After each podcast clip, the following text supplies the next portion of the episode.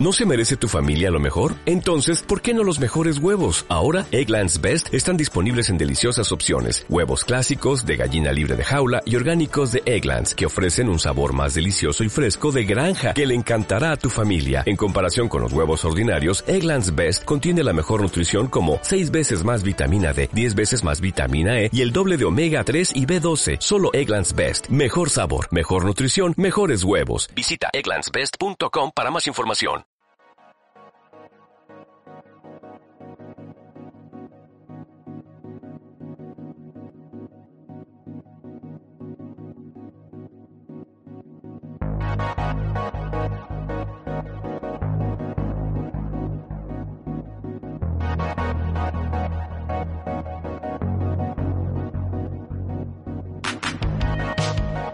Hola a todos amigos de la Infantería Retronáutica, bienvenidos a este pequeño espacio que voy a pilotar brevemente eh, para profundizar un poco más en el tema que tratamos en, nuestro último programa, el de los eh, náufragos. Eh, ya hice un micronautas dedicado a la novela de Andy Weir, El, Marciano, me remito a, a él, y ahora quería hablar de la adaptación que apareció en 2015, dirigida por Ridley Scott, la adaptación de esa, de esa novela. Eh, que se tituló, bueno, en España se tituló Marte, eh, no el marciano. Eh, el planeta Marte tiene una larga e ilustre historia en el cine de ciencia ficción que se remonta nada menos que a un mensaje de Marte, una película de 1913. Durante la primera mitad del siglo XX había sido un entorno exótico para aventuras de exploradores más o menos científicos, eh, como es el caso de eh, Un viaje a Marte, una película de 1918, Aelita, de 1924, Una fantasía del porvenir, de 1930, Cohete K1, de 1950, ya en la nueva época de la ciencia ficción en el cine, Vuelo a Marte, del 51, La conquista del espacio, del 55, o una que no creo que no tiene versión, eh, no, llegó a, proyectarse en nuestro país, de Angry Red Planet, el, eh, planeta rojo furioso de 1959. Bueno, eh, lo cierto es que Marte fue más frecuentemente, y, apoyándose en la Guerra de los Mundos de, de Wells, el punto de origen de invasores alienígenas. Es el caso de Invasores de Marte de 1953 la Guerra de los Mundos, la, adaptación de la novela también de 1953, eh, La Diabla de Marte del mismo año, El Terror del Más Allá del 58, Marte necesita mujeres del 68 y ya desde el punto de vista de la comedia, la serie de televisión Mi Marciano Favorito entre el 63 y el 66 o la película Santa Claus conquista a los marcianos del 64. Incluso Dios resultó vivir en Marte, en Red Planet Mars del año 52. Hasta los años 90, el producto audiovisual en el que Marte jugó un papel más sustancial e insustituible fue la miniserie Crónicas Marcianas de 1980, una adaptación a mi juicio sosa, aburrida, de la antología de cuentos de, de ese mismo título que escribió Ray Bradbury. También eh, tratamos en, en, el podcast principal la película Robinson Crusoe en Marte, esa historia de, supervivencia que ya para su época lo vimos cometía graves atropellos eh, con la ciencia pero de la que Marte, la película que de la que vamos a hablar, eh, toma prestada su premisa principal, un astronauta abandonado en un planeta y que trata desesperadamente de sobrevivir. Ya acercándonos a la actualidad, desde los años 90 del pasado siglo, la tendencia cinematográfica ha sido la del rigor científico a la hora de representar Marte en la pantalla. Justo en el cambio de siglo aparece mm, tres películas en esta línea. Eh, Misión a Marte y Planeta Rojo, los dos del año 2000, y Fantasmas de Marte del 2001 todas ellas eh, fueron machacadas por la crítica y olvidadas eh, por, el, por el público rápidamente. El, digamos, auténtico Marte, vamos a decirlo así, empezó a filtrarse otras películas de la época, eh, como Mars del 97, Rescate en Marte del 99, Los últimos días en Marte de 2013, incluso Steven Spielberg en su remake de La Guerra de los Mundos de 2005, eh, optó por un enfoque tan realista que prefirió eliminar cualquier referencia a Marte como origen de los invasores. Es cierto que algunos, eh, algunos films han seguido bebiendo de la imagen eh, que, de Marte tenía la vieja ciencia ficción. Por ejemplo, Locos Invasores del Espacio del año 90, Mars Attacks del año 96, Marte Necesita Madres del 2011 o John Carter del 2012. Pero son todos estos casos con un propósito paródico o deliberadamente retro, eh, sin, sin pretensiones científicas de ningún tipo. De hecho, el éxito de la película que ahora nos ocupa posibilitó el estreno de otros productos con el mismo espíritu riguroso, por ejemplo, Un espacio entre nosotros de 2017, el, el docudrama Marte entre el 16 y el 18 producido por National Geographic o la serie dramática The First del, del 2018. Bueno, en la, historia mm, saltamos a un futuro cercano. Eh, los seis tripulantes de la expedición Ares 3 a Marte se encuentran en ese planeta haciendo sus, trabajitos científicos, cuando de repente, y a consecuencia de una tormenta que, que puede ser una catástrofe para la expedición, se ven obligados abortar la misión, correr hacia la nave, hacia la lanzadera y despegar hacia la nave nodriza en órbita. Pero resulta que dejan atrás al botánico e ingeniero del grupo, Mark Watney, que lo interpreta Matt Damon. Em, a este pues le había golpeado una antena que había sido arrancada por el vendaval y los demás le habían dado por muerto. Pero Watney ha sobrevivido y se las arregla para llegar al hábitat. Eh, tomando conciencia de que es el único ser vivo del planeta, decide hacer todo lo que está en su mano para sobrevivir hasta que llegue la siguiente misión Ares, que está programada para dentro de cuatro años. Opta por reservar todo lo posible los suministros de comida liofilizada que el equipo había bajado a la superficie y utiliza sus propias heces para cultivar patatas con las que alimentarse. Mientras tanto, en la Tierra, una técnica de la NASA, Mindy Park, eh, a través de un satélite que orbita Marte, eh, se da cuenta de que el rover, que se había quedado allí, claro, mm, cambia periódicamente de posición y que por tanto esto solamente puede ser debido a que Watney ah, está vivo. Inicialmente la NASA no sabe muy bien cómo reaccionar, porque claro, imagínense, mm, vaya, vaya torpedo para las relaciones públicas tener que informar que se han dejado atrás a un astronauta por equivocación. Eh, el director de la NASA, Teddy Sanders, que lo interpreta Jeff Daniels, decide al final anunciar al mundo que Watney sigue vivo, pero eh, oculta la noticia a los tripulantes de la Ares, mm, que está dirigida por la comandante Melissa Lewis, eh, aquí Jessica Chastain, para evitarles un trauma que podría afectar al desempeño de su misión de regreso a la Tierra, que también tiene sus propias complicaciones y que durará meses. Watney consigue encontrar y reparar la antigua sonda Pathfinder para comunicarse con la Tierra y luego improvisa una especie de, de email básico. Desde la Tierra, la NASA lanza una nave de reaprovisionamiento que facilitaría su supervivencia mientras se prepara la siguiente misión Ares.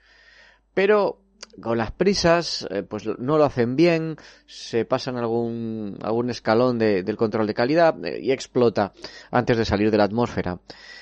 Eh, y cuando el hábitat de, donde vive eh, Watney sufre una descompresión explosiva y todos los cultivos que, había eh, puesto pues con tanto cariño mueren, pues toda la esperanza parece volatilizarse. La cuestión está en ver si sobrevivirá o no lo hará o cómo lo hará. A ver, de los tres principales nombres asociados a Marte. El más conocido es desde luego el de Ridley Scott. La verdad es que este hombre no sé si hace falta ni siquiera presentarlo, ¿no? Es el autor de dos obras seminales en la ciencia ficción cinematográfica, yo diría de, la historia del cine. Alien, El octavo pasajero y Blade Runner. Bien. El segundo nombre es el de Andy Weir, el autor de la novela original. Ya lo comenté en el, en el programita anterior de los micronautas. Eh, serializó gratis en su página web este libro y a, raíz del éxito de los lectores lo acabó publicando en formato digital a través de Amazon. Cuando las ventas alcanzaron niveles de bestseller, dio el salto a la edición impresa y a la adaptación cinematográfica mm, como gran superproducción. Vamos, un auténtico sueño para un escritor amateur. Y el tercer nombre sería el de Drew Goddard, que es el guionista de la película. Eh, Goddard comenzó como escritor, en las, como guionista, en series como Buffy Cazavampiros y Ángel, ¿no? ese spin-off de Buffy, antes de cambiar a Josh Whedon por JJ Abrams para escribir y producir muchos episodios de Alias eh, y de Perdidos, además de firmar el guion de Monstruoso, la película de Matt Reeves. De todas formas, fue Josh Whedon quien le dio la alternativa en la silla de director mm, con La cabaña en el bosque, una película de, terror bastante divertida. Es un guionista de prestigio que escribiría también Guerra Mundial Z, la adaptación eh, al cine de, de, la novela y de la que también hablamos en un Micronautas, y crearía la serie televisiva de Daredevil, que es mm, yo creo una de las mejores traslaciones de cómics de Marvel que se han hecho. Aquí mm, Godard no lo tenía nada fácil a la hora de adaptar esta novela de ciencia ficción dura, pero hace un trabajo de síntesis muy, muy notable, eh, en lo que predomina además un énfasis en lo humano, que creo que, que está bastante mejor mm, que lo que conseguía Weir en la novela. El argumento está estructurado como una montaña rusa emocional de triunfos que nos devuelven la esperanza, alternados con fracasos demoledores. Hay un montón de decisiones arriesgadas, de planes inciertos. Tenemos, por ejemplo, esa manera tan ingeniosa en la que Watney consigue reactivar la Pathfinder y establecer un código de comunicación. Cómo cultiva los alimentos y obtiene el agua. Las discusiones y, y los desencuentros entre los cerebros de la NASA en relación a la estrategia que tienen que seguir el motín de la tripulación de la Ares cuando se enteran de lo que ha ocurrido y deciden regresar a por su compañero desobedeciendo las órdenes de, la NASA. El plan genial que diseña el joven científico para propulsar la Ares utilizando el tirón gravitacional de la Tierra, la recogida en órbita de la cápsula con suministros, la maniobra Iron Man de, del Watney eh, y los riesgos que corren sus colegas de la Ares para recogerlo. Eh, todo esto está salpicado con, dosis de humor bien calculadas que ayudan a humanizar al personaje de Watney, que es un recurso que la novela no sabía utilizar correctamente, quizá porque no tenía la interpretación de un actor como, Matt Damon. Los continuos giros muy intensos que va tomando la historia, a diferencia de otros thrillers, no están generados por caprichos del guionista para mantener atento al espectador. Son consecuencias lógicas desde el punto de vista científico. Toda la energía narrativa que en otra película de suspense se volcaría en la búsqueda y la interpretación de pistas dejadas por un asesino en serie o la desactivación de una bomba, aquí se canaliza en solucionar problemas de física, química, ingeniería o mecánica orbital en cómo alcanzar un objetivo con los límites que ponen las constantes físicas y los, y los, y los recursos tan escasos. Estamos, por tanto, ante una película de ciencia ficción dura que sigue de cerca la novela de Weir en cuanto a la premisa, el argumento, los datos científicos y las soluciones que encuentra Watney para sobrevivir y las soluciones de los expertos de la NASA.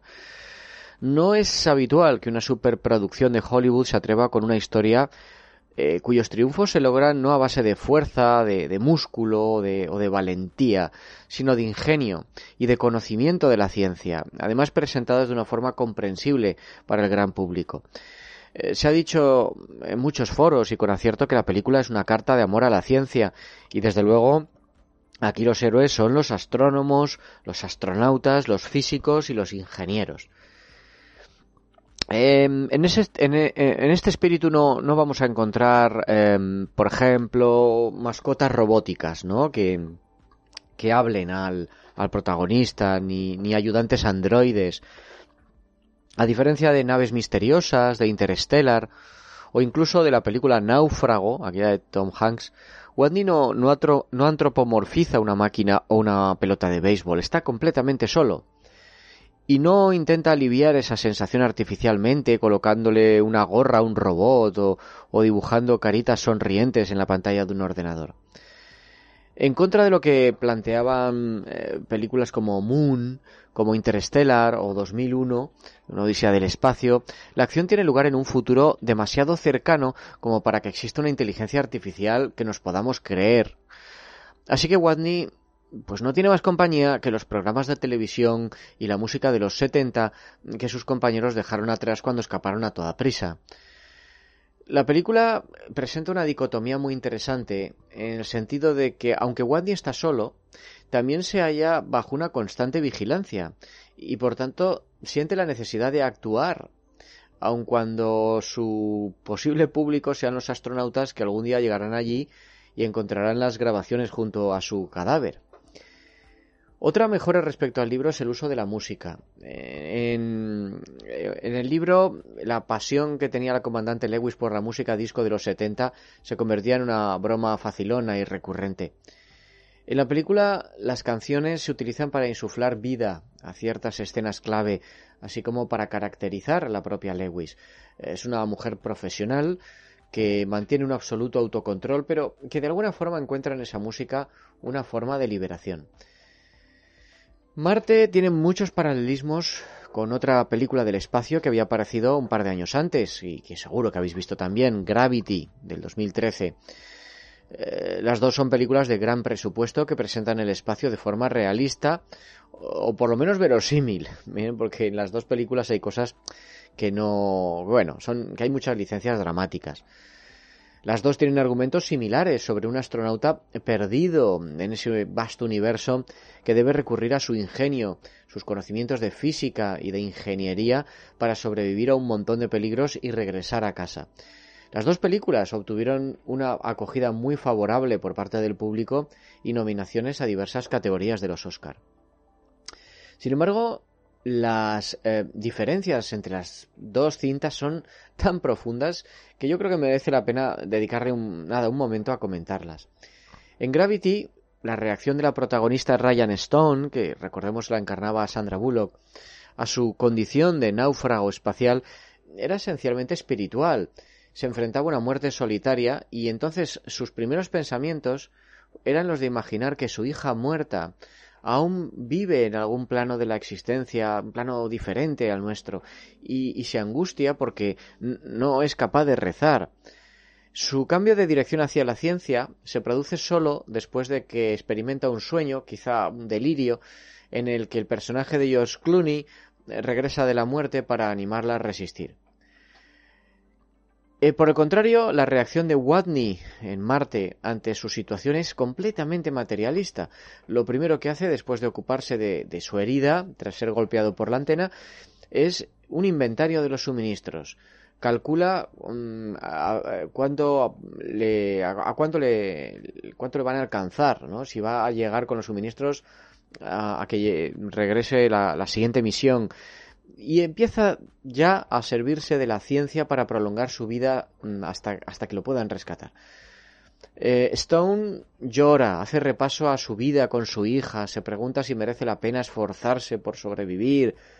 Wandy mm, no tiene dudas, trabaja en eso sin descanso, desde el principio y sin dudas. Por otra parte, Gravity es una historia de supervivencia individual. Stone está completamente sola y se salva sola. El guion deja a criterio del espectador interpretar su sueño eh, como una auténtica aparición onírica de su veterano compañero muerto que le aconseja sobre cómo actuar o quizá como un recuerdo de su propio adiestramiento al que accede eh, desde la inconsciencia una vez que se ha liberado del pánico eh, que dominaba su, su vigilia. Pero en Marte, la salvación de Watney es un esfuerzo conjunto. Se podría decir que mundial. Eh, sí, el, astronauta botánico ingeniero se las arregla para mantenerse con vida, pero no habría podido volver nunca a la Tierra de no haber sido posible eh, pues la participación de, la NASA, de todos sus científicos, de sus ingenieros, también del compromiso de los chinos, que en este punto del futuro que nos presentan ya tienen un programa espacial muy activo y también la profesionalidad y el adiestramiento de sus compañeros a bordo de la Ares, así como su disposición a arriesgar sus vidas por él. Como suele ser habitual en estos casos, surgieron voces críticas que protestaban por ciertas inexactitudes científicas. Esto lo, lo acaba de comentar hace un momento. Por ejemplo, eh, que la fuerza de gravedad de Marte es muy inferior a la de la Tierra, eh, de un 38%. Em, eh, entonces, quiero decir, es, un 38% de nuestra gravedad en la Tierra. Si se piensa que la gravedad de la Luna es del 16%, de la de la Tierra y que, como sabemos, obliga a los astronautas a desplazarse mediante esos llamativos saltos, en Marte el efecto sería algo similar. La película muestra a la tripulación de la Ares en gravedad cero, así que resulta chocante que optaran por hacer que, que Watney se moviera por la superficie de Marte eh, con una normalidad bastante terrestre. Otro aspecto que los más puntillosos eh, subrayaban es que Marte es un planeta mucho más pequeño que la Tierra. De hecho, es el segundo planeta más pequeño del sistema solar. Toda su superficie equivale a la Tierra emergida de, la, de nuestro mundo, que a su vez solo supone el 30%, el resto es agua. Al mismo tiempo, la atmósfera de Marte es unas 100 veces menos densa que la que nos rodea a nosotros. Y la superficie de la Tierra, cuando miramos hacia el horizonte, vemos que se difumina como en una niebla en la distancia, debido a que nuestra atmósfera densa refracta la luz. En Marte, en cambio, con menor masa planetaria y menos atmósfera, no solo veríamos el horizonte mucho más cerca y la vista sería más clara de lo que se muestra en la película, sino que no se dan tormentas de la intensidad que vemos en la primera escena. Pero desde el punto de vista dramático y narrativo, todas esas inexactitudes son irrelevantes. Primero, porque hay otros aspectos más importantes para la historia, como la enorme distancia que separa a la Tierra de Marte, o los eh, estrictos requerimientos de combustible para las maniobras orbitales. Eh, lo vemos esto reflejado con mucho rigor, mucha claridad. El libro, mm, ya lo, lo comenté, se estancaba con unas explicaciones muy detalladas, caía en, largos párrafos didácticos eh, que le pueden interesar mucho a los amantes de la ciencia ficción dura o a los que bueno, les encanten este tipo de, detalles científicos, pero que también podrían espantar a un público generalista. Bueno, la película es mucho más accesible para cualquier tipo de espectador mm, y eso lo consiguen sin perder demasiado rigor científico. Y luego digo que tampoco son importantes estas inexactitudes, porque a pesar de ellas, Marte está representado con más fidelidad, más belleza que en muchas eh, películas que la precedieron. Sus paisajes, que son una composición digital a partir del desierto de Wadi Rum en Jordania, transmiten sensación de grandiosidad y al mismo tiempo claustrofobia, eh, que para recordarnos el apuro en el que está metido Wadney. Para que el espectador no pierda la conexión con el protagonista, Ridley Scott mantiene la cámara siempre cerca de él, intercalando el punto de vista omnisciente con los planos subjetivos que aportan las cámaras del traje o las cámaras del hábitat, dando impresión de, cercanía, incluso de intimidad.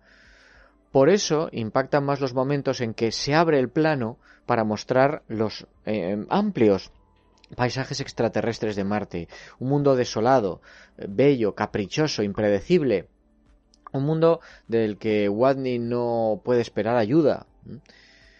Para no saturar al espectador y correr el riesgo de caer en la monotonía, eh, la historia cambia de escenario cada poco tiempo. Nos va mostrando lo que ocurre en la NASA o luego un poco más adelante a bordo de la Ares, una estructura que ya estaba presente en el, en el libro de Andy Weir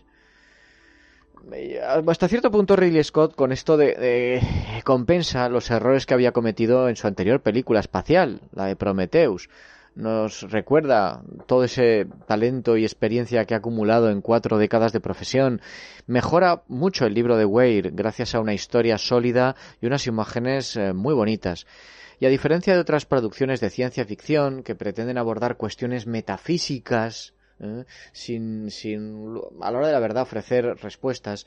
Marte no necesita de extraños fenómenos cósmicos, de monolitos, de alienígenas, ni de nada de esto, para enviar un mensaje claro y perfectamente válido. Estamos aquí en este universo para explorar, para construir, para averiguar qué hay más allá. Además, eh, Ridley Scott se rodea de un reparto de lujo. Eh, cuando se trata de encarnar al hombre ordinario, difícilmente puede elegirse alguien mejor que Matt Damon. Aquí hace un trabajo muy notable.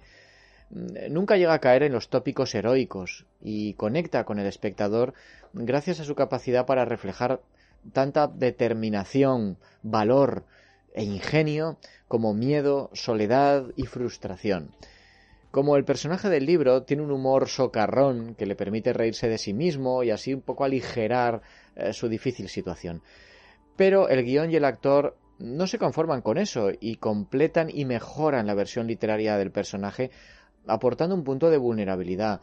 En esto es importante eh, y, llama mucho la atención la degradación física que experimenta el, personaje. Imagino que lo, lo, hicieron combinando maquillaje y efectos digitales. Ah, conforme va pasando el tiempo, lo vemos verdaderamente degradarse. Esto el libro no lo conseguía transmitir bien. El casting tiene a otros grandes actores, incluso para papeles menores, en los que no pueden lucirse demasiado, desde Jessica Chastain a, a Sean Bean. Podemos destacar a, a Chiwetel Ejiofor, que interpreta con mucho acierto al controlador de la misión, Vincent Kapoor, que es el otro corazón de la historia, y también a Jeff Daniels, como el director de la NASA, Ted Sanders, uno de los mejores papeles que ha tenido en años.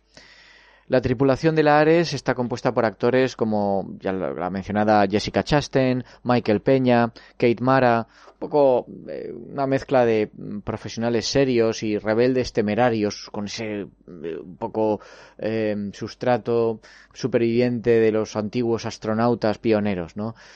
Pero bueno, lo cierto es que sus personalidades individuales quedan poco definidas porque esta no es su historia. Marte se distancia también de otras películas clásicas de astronautas, no sé, desde Elegidos para la Gloria, Apolo 13, Space Cowboys, eh, en el sentido de que presenta un panorama humano diverso, que refleja lo mucho que han cambiado los tiempos.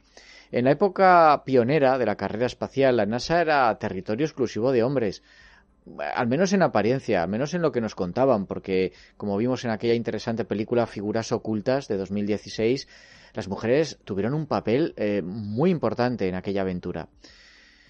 Eh, pero vamos, no solamente eran hombres, eran hombres estadounidenses y caucásicos. Pero en el futuro cercano, que nos muestra Marte, es una mujer, una técnico cualificado, la primera en darse cuenta de que Watney aún vive los ingenieros veteranos consultan con estos em, frikis descorbatados del laboratorio de propulsión a chorro, del Jet Propulsion Laboratory, en lugar de ir a consultar a los ejecutivos de la compañía.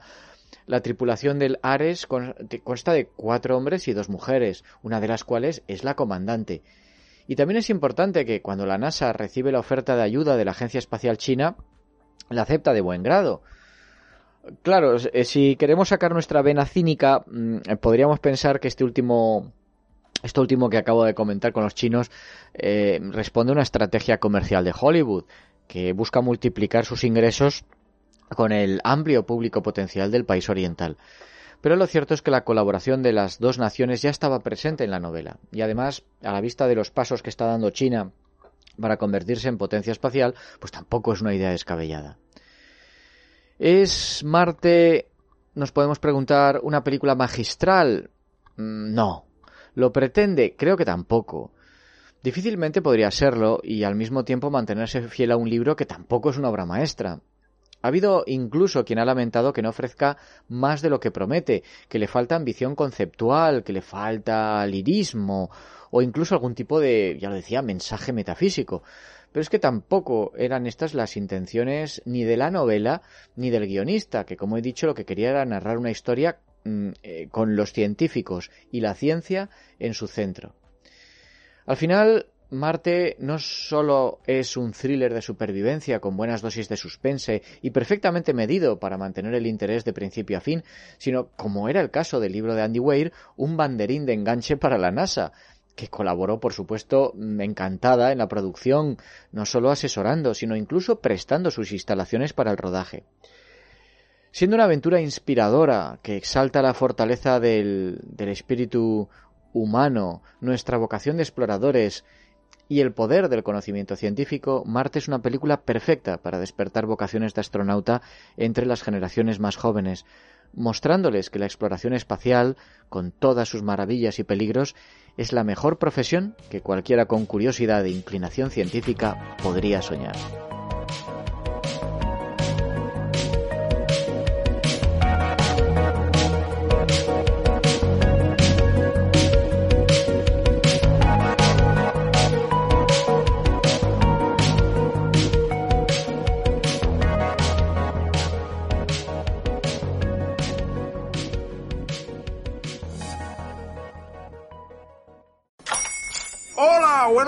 Pana. Buenos días, bienvenido a Sherwin Williams. ¡Ey! ¿Qué onda, compadre? ¿Qué onda? Ya tengo lista la pintura que ordenaste en el ProPlus app. Con más de 6.000 representantes en nuestras tiendas listos para atenderte en tu idioma y beneficios para contratistas que encontrarás en aliadopro.com. En Sherwin Williams somos el aliado del PRO.